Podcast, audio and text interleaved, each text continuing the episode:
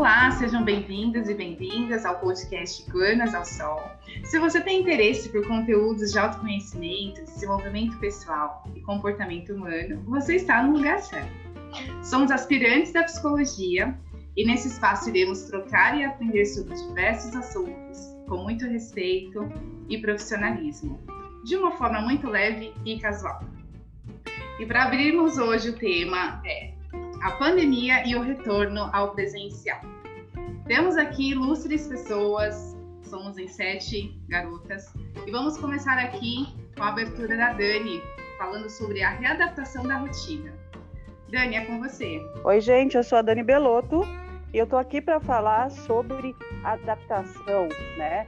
Nós passamos por um período bastante difícil no início da pandemia, que foi é justamente nos adaptarmos à nova situação. Trabalhar de casa, é, crianças em casa, marido em casa. É, agora nós vamos, aos poucos, retornar para uma rotina que nós tínhamos antes. E como que funciona isso? Geralmente, o ser humano ele demora é, 21 dias para se adaptar a uma nova situação. Então, se ele quer parar de fumar, por exemplo, ele fica sem fumar 21 dias, depois de 21 dias ele já se adaptou àquela nova realidade dele. Obviamente que tem que ter uma persistência nisso, né? Ele não pode, é, de repente, no décimo dia, acender um cigarro e fumar. Isso vai acabar fazendo com que ele volte para esse antigo hábito. A mesma coisa para quem pratica exercício físico. Começa a fazer academia faz uma semana e para. Não pode 21 dias. Em 60 dias está todo mundo adaptado. Nós nos adaptamos à nova realidade na pandemia. Agora vamos nos adaptar novamente para voltar o retorno do que a gente chama de vida normal, né? Será que isso vai dar certo? Vai. Somos seres que nos adaptamos, o ser humano se desenvolve, se adapta às situações e vamos embora, vamos continuar. É, 21 dias com novos hábitos, você já vai estar habituado novamente à rotina do normal. Tá, mas 21 dias, será? Eu lembro lá em março de 2020, estava eu realizando o sonho da minha vida, me aposentar e cuidar da minha casa, das minhas filhas, de meu marido. Depois de muitos anos trabalhando, dia e noite, eu não podia mais sair de casa, meu escritório fechou, eu trabalho com viagens, então as viagens acabaram, meninas. Tudo bem, eu estava em casa, cozinhando, lavando, passando, brincando no quintal de casa com as crianças e tudo era como eu sonhei. Tudo era felicidade. Eu via minhas filhas sorridentes. Minha filha de 17 anos falava: Mamãe, são os melhores dias de nossa vida, você em casa brincando com a gente. E lá se passaram 21 dias eu fazendo isso. E quando terminaram os 21 dias, eu estava exausta, cansada de fazer a mesma coisa. Eu acho que eu estava tão irritada que meu marido, que trabalhava fora, ele não ficou em casa, graças a Deus. Olha que Deus é pai e comigo, ele foi amoroso. Ele não deixou meu marido em casa porque esse negócio não daria certo. Mas tudo bem, lá estava eu, não sei qual o nível de estresse, mas meu marido falou assim: amor, por que você não volta a estudar? Faz alguma coisa? Aí fui lá eu a pensar o que poderia eu fazer. Aí, de repente, eu falei com uma cunhada minha que trabalhava em uma casa de repouso de idosos. E ela falou assim: Ah, porque eu estou trabalhando e o negócio é bom, e a médica que trabalha aqui trabalha bem. Aí fui atrás. Em dois dias eu tinha feito um estudo de mercado de todas as casas de idosos da região. Eu sabia quanto cobravam, eu sabia os gastos que tinham, eu sabia que funcionários precisavam, eu sabia tudo. Encontrei uma franquia que fazia isso. Eu já tinha falado com a franquia, já tinha feito uma reunião. Em menos de uma semana estava comprando uma franquia. Sem dinheiro, vamos e convenhamos, porque estava na pandemia, né? Eu estava sem trabalhar.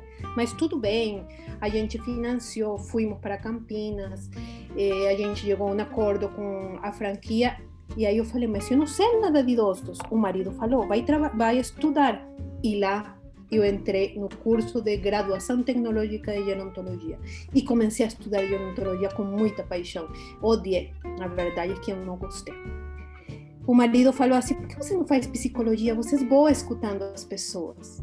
E aí tive a felicidade de entrar a fazer psicologia. E eu me encontrei no curso.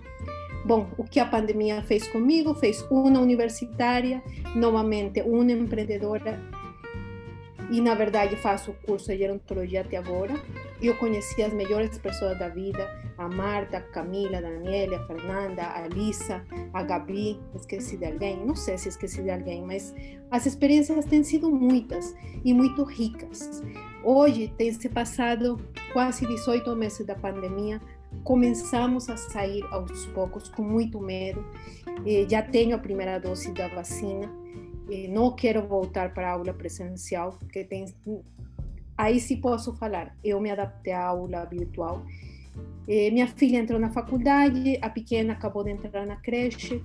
E esses 21 dias primeiro de pandemia não me deixaram adaptar. Realmente, eu sou o que sou, eu sou empreendedora, agora sou estudante, vou ser psicóloga.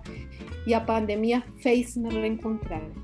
O tempo da pandemia me fez muito bem.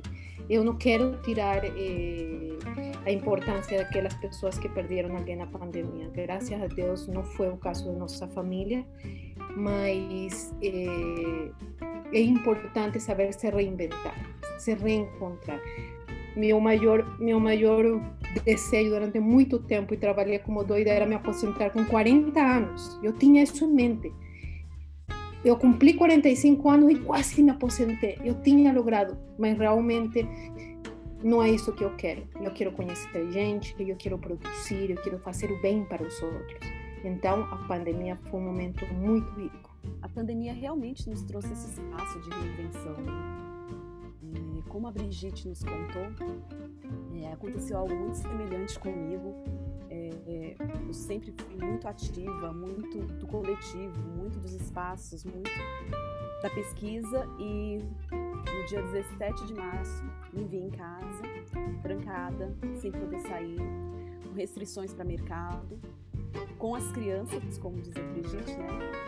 foi um momento de muita alegria, tá, tá bem próxima, os dias bem seguidos juntos, mas com o tempo isso foi me fadigando, foi me fadigando bastante e eu sou professora de educação infantil. A educação infantil ela não acontece através das telas, então era algo remoto, ficou muito frio, muito distante. E neste momento de e agora o que eu vou fazer da minha vida? Eu não me vi educadora como não me vejo ainda no momento. Foi como se eu tivesse perdido um elo do que fui no passado. E foi no curso de psicologia. Eu estava em dúvida entre psicologia e nutrição prestei psicologia na São Judas, foi onde conheci essas mulheres maravilhosas que estão me ajudando a transformar a minha vida e seguir esse novo percurso. Estou apaixonada pela área, por essas novas portas que estão se abrindo e muito do que nós percebemos durante a pandemia é essa necessidade de reinvenção. Né? Muito do que nós vestimos não são as roupas necessárias para o momento. Então, é, pensar em quais são as possibilidades de atuação no futuro, como posso estar ajudando pessoas, como eu posso estar me ajudando nesses novos caminhos. Penso que reinvenção foi a, a chave na, na quarentena, que embora tenha sido um momento de muitas perdas, é, também no compartilho de perdas próximas, é, foi um momento de, de olhar para mim e de ver quais os caminhos que eu ainda posso trilhar. E aí, pegando aí o, o gancho né, da, das reinvenções, né, de, de, adaptações, 21 dias, mudança de carreira, as dificuldades da, das aulas online, aí a gente vê que em casa tem gente, né, com a gente. Então, no meu caso, que eu sou casada, alguma das amigas aqui também, é, acho que precisou um pouquinho mais que 21 dias deu para adaptação com o marido em casa. Aí eu pensando nisso esses dias, eu cheguei a algumas umas conclusõezinhas assim. Então acho que primeiro teve uma fase de adaptação, né? Marido em casa, parece que ocupa a casa inteira, né, gente? Tá em todo lugar que você olha, o marido tá lá, né? Você vai na cozinha, tá lá, você vai na sala, tá lá, você vai lá fora, tá lá. E aí você sai, quando você volta, o marido tá lá, né? Então teve essa adaptação primeiro da presença, né, do, de 24 horas da presença ali do outro, né? E o mesmo deve ter acontecido com ele, lógico, né? Depois veio uma fase de reclamação. Eu acho que eu saía, né, que como eu trabalho na área de saúde já, eu não, não parei de trabalhar. Então eu saía, ele estava lá. Quando eu chegava, gente, a louça estava no mesmo lugar, a roupa estava sem lavar, a cama estava para fazer. E aí eu falava assim, pô, né, fez em casa, ficou em casa e não fez nada, né? Como assim? Mas, gente, ele estava trabalhando, ele estava trabalhando, só que ele estava trabalhando em casa. E para mim foi um pouco difícil de, de ter, passar por essa fase, então eu reclamei bastante. E depois de um tempinho, que como eu disse, não foram 21 dias, né? Veio a fase de aceitação, né? Vai ter que aceitar mesmo, estamos em casa, pandemia, e vamos olhar aí as 24 horas, e aí começamos a ajustar uma rotina, e a louça começou de vez em quando a ser lavada, algumas coisinhas na casa a gente conseguiu resolver. E diante de tudo isso, muita conversa, muita conversa, gente. Acho que a pandemia serviu para algumas relações se firmarem. Eu acho que algumas outras desmoronaram, muitos casais não aguentaram, sabe, ter esse reencontro como casal porque realmente foi um tempo, né, quase um ano e meio aí, que a gente teve para aprimorar a relação ou para terminar a relação, né? E para mim foi bem bacana porque algumas coisas que a gente acaba deixando, né, coloca embaixo do tapete ou no dia a dia, a gente acaba passando por cima de algumas coisinhas. Na pandemia não teve jeito. A gente teve que encarar por os pingos nos is. E acho que foi um tempo muito rico, muito rico mesmo. Eu acho que é, marido em casa na pandemia foi estranho no começo, mas eu acho que é uma coisa bem bacana ter esse reencontro como casal.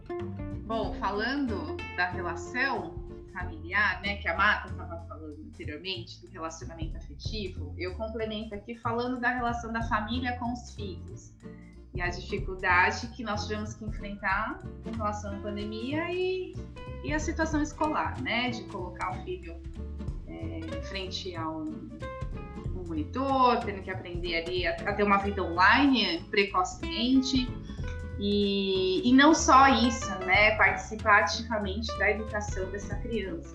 Muitos aqui, principalmente das nossas amigas aqui, parceiras, estão nessa fase do ensino básico. O que dificulta muito, porque é muito necessário ter esse contato, ter essa aproximação com as crianças. Né? Então, eu vejo que nesse retorno da pandemia no presencial, uma das coisas que, que, que pode deixar assim como um alerta, uma certa preocupação é como que essas crianças vão voltar para esse ambiente, né, que vai ser gradual, para que elas possam voltar a ter aquele contato que é tão saudável, que é tão gostoso para o desenvolvimento deles e que ao mesmo tempo vai vir com um pouco do receio, vai ter um pouco ainda, né, assim, do, da exigência do uso da máscara, do, do álcool em gel, que tão cedo a gente não vai deixar de, de ter isso fazendo parte da nossa rotina. Né? Mas assim, essa, esse olhar, né? No começo da pandemia, a gente teve, estava com o olhar da preocupação de como essa criança ia, ia se adaptar online. E agora vem é, essa certa preocupação em como essas crianças vão, vão se readaptar a ter esse contato. É, então, esse é um dos pontos que, que eu trago até para a gente pensar sobre isso, porque é uma das preocupações que eu tenho também. Porque, no meu exemplo, meu filho se adaptou a essa vida online está né, tá muito familiarizado aqui com, com, a dinâmica da casa e agora a gente precisa fazer esse movimento ao contrário, que eu vejo que é extremamente importante para o aprendizado deles e infelizmente, né, eu acho que a gente vai levar alguns anos aí para recuperar o que, o que foi perdido nesse sentido dessa interação social, desse desse dia a dia, né, das brincadeiras e desse crescimento que eles têm quando, quando estão em contato com outras crianças, né? Então eu, eu fico aqui pensativa, mas ao mesmo tempo também é, contente com, com esse possível retorno para que esse normal possa voltar a acontecer aqui o mais breve possível.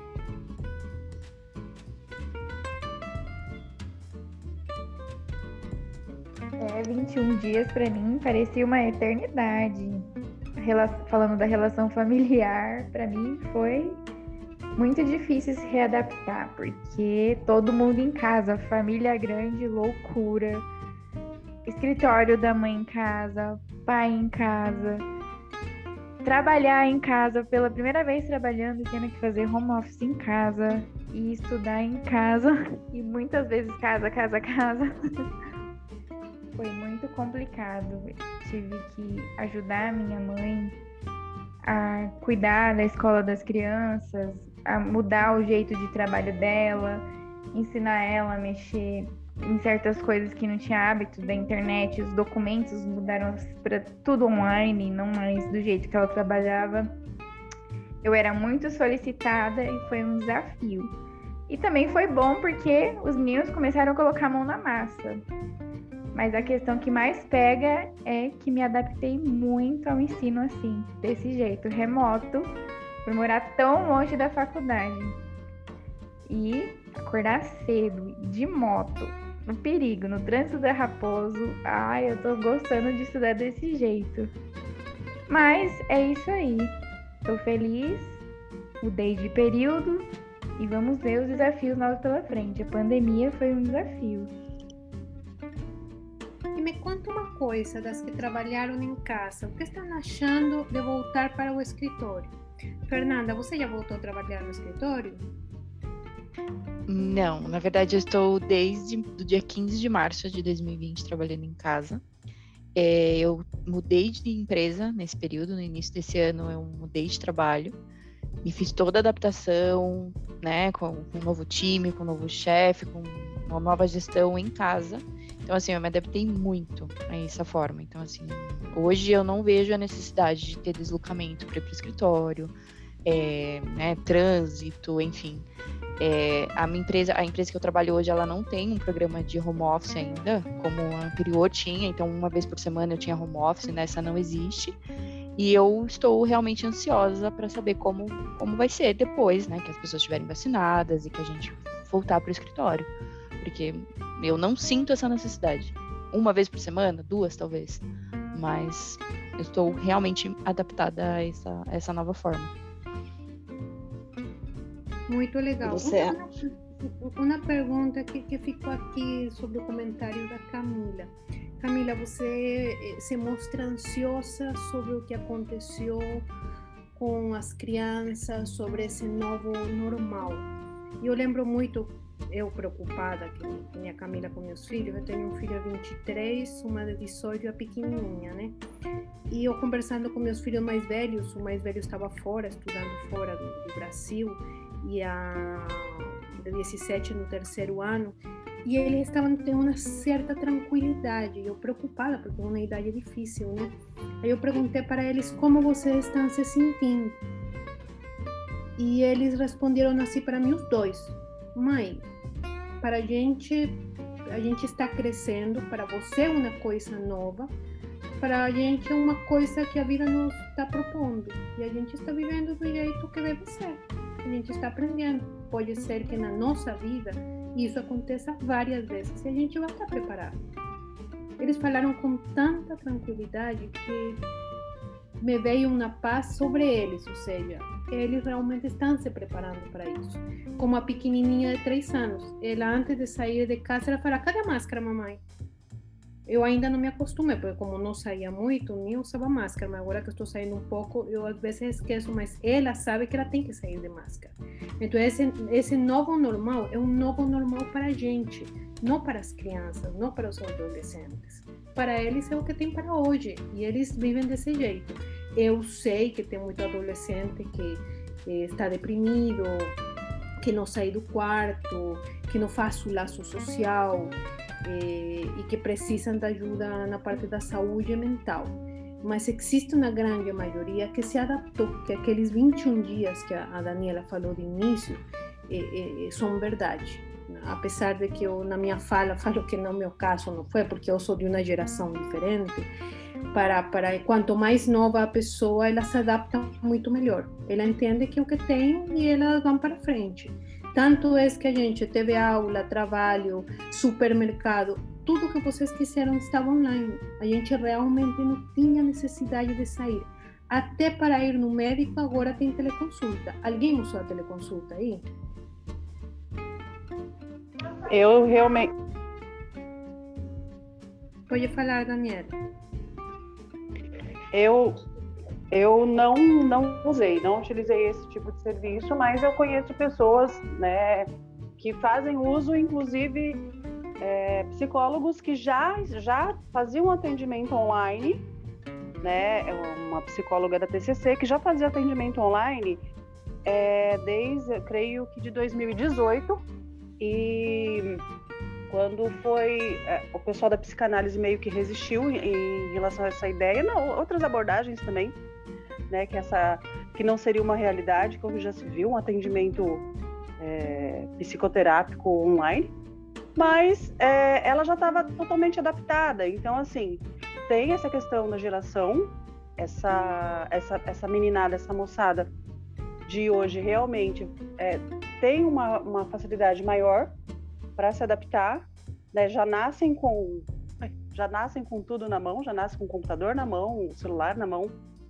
O nascimento são transmitidos através de, de vídeos, ou seja, é, eles já, já, já nascem adaptados, eles já nascem nessa nova realidade. O que eu me pergunto é que depois, né, será que a gente vai conseguir viver sem isso?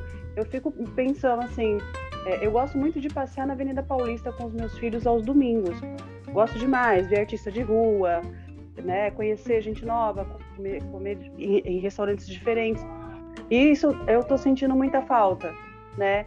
É, será que quando é, essa realidade voltar, quando isso acontecer novamente, é, vai ser do mesmo jeito? A gente vai ter essa liberdade de andar nos lugares, de esbarrar nas pessoas. Eu acho que as relações vão mudar um pouco, né? Eu creio que essa questão de relação vai mudar um, um pouquinho. Contato físico, eu acho que também vai mudar. Principalmente as pessoas que tiveram um contato com, com a Covid, que tiveram Covid, que conheceram pessoas, que perderam pessoas, isso é, vai ter assim um impacto, creio eu, né, já tem tido, acho que vai ter um impacto ainda muito maior depois que tudo isso passar, se é que vai passar, né? Não sei, de repente, tanta inovação, vacina, né? Estamos nos preparando para o, o, o normal voltar, porque para mim não existe novo normal. Para mim ou é o normal ou é anormal, né? E quando voltar ao normal, quando as coisas voltarem ao normal, será que essas realidades vão voltar também? Eu fico me perguntando. Olha, Dani, eu acho que não, não vai voltar como era. É, eu tenho visto que algumas pessoas estão bem temerosas de não quererem mais o contato social, sabe? Estão gostando dessa realidade exclusiva e outras pessoas vão se atirar com tudo porque sentem muita falta, né, desse contato. Mas eu acho que a gente não vai ter mais o que a gente tinha antes, não.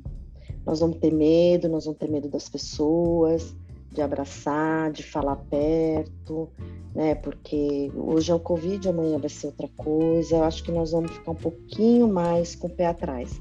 Talvez você não deixe, deixe de ir para Paulista com seus filhos, mas já os contatos eu acho que vão diminuir, sabe? A gente vai ter que se esforçar muito para manter uma, um contato social mais vivo, mais aconchegante. Ao mesmo tempo, eu acho que a gente está aprendendo a valorizar as coisas que mais importam na nossa vida, as boas amizades, sabe, as boas pessoas. E eu acho que a gente está tendo um tempo para fazer uma faxina em algumas coisas.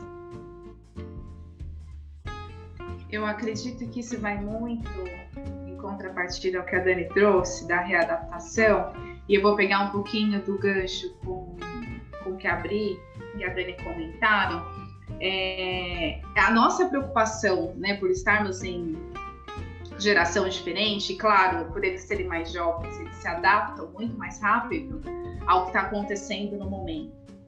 Mas ao mesmo tempo, uma das coisas que às vezes pode ficar assim como um resquício do que foi da, do que foi da pandemia, é exatamente esse comentário que a Marta trouxe sobre as pessoas que já estão se acostumando a esse isolamento, né? Às vezes por uma característica muito pessoal, às vezes será algo muito propício da própria pessoa dela gostar de estar sozinha.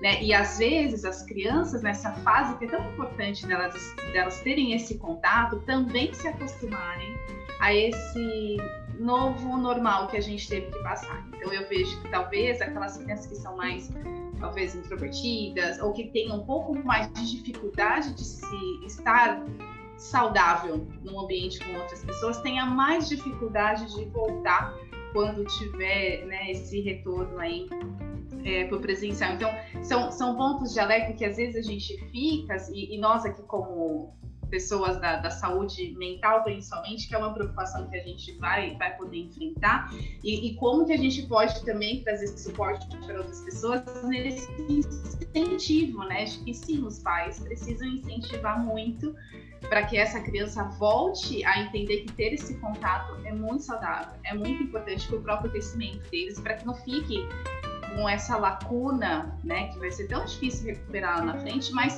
é, essa lacuna pessoal, essa lacuna do social, né, porque nós somos seres sociáveis, então a gente precisa saber se relacionar com o outro. Então, essa fase da pandemia, embora ela veio nos trazer muito aprendizado, eu acho que quando a gente olha para esses pontos, no que que trouxe do aprendizado no sentido da, da, coisa ruim, é nesse ponto que a gente precisa olhar e, e ter um pouco mais de, de cautela também. Bom, historicamente a gente tem, né, a, a, a pandemia mais recente antes da Covid, a, a, gripe espanhola, né? E querendo ou não, depois de um tempo, a vida voltou ao normal. Então, historicamente, a gente tem essa, esse quadro de, de adaptação, de voltar, né? Eu acho assim, eu acho que é importante a gente entender que somos chamados por, por, por instinto, talvez, a ter um contato físico. Eu sou sincera, eu acho que o primeiro dia que eu ver vocês presencialmente, porque eu não conheço vocês, eu vou correr, eu vou abraçar, eu vou beijar, eu vou pegar vocês no colo se o tamanho não for muito grande, porque o, o, o sentimento que a gente cultivou durante estes últimos meses tem sido tão bonito, tão grande, tão sincero e verdadeiro, que eu acho que a pandemia não vai me impedir de fazer isso, não fazer isso. Eu acho que o amor que a gente é, semeou e que vai colher e que vai se ver e vai precisar do contato físico, sim, e nos vai fazer bem. Eu acho que a gente, acho que o risco vale a pena. Vocês são super bem-vindas na minha vida. Eu espero ser super bem-vinda na vida de vocês. Saiba que na pandemia vocês têm sido muito importantes no dia a dia. O poder abrir o, o, o, grupo de manhã, que agora virou abrir o primeiro grupo, não sei no caso da Marta, que tem 532 grupos principais, né?